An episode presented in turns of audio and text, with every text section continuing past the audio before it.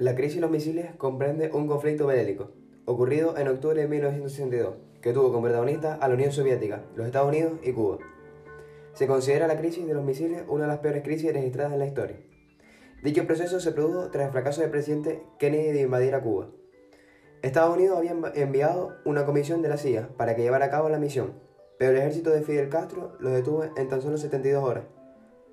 Debido al fracaso de invadir a Cuba, Estados Unidos implementó un, plan de invasión más directo, la Operación Mangosta.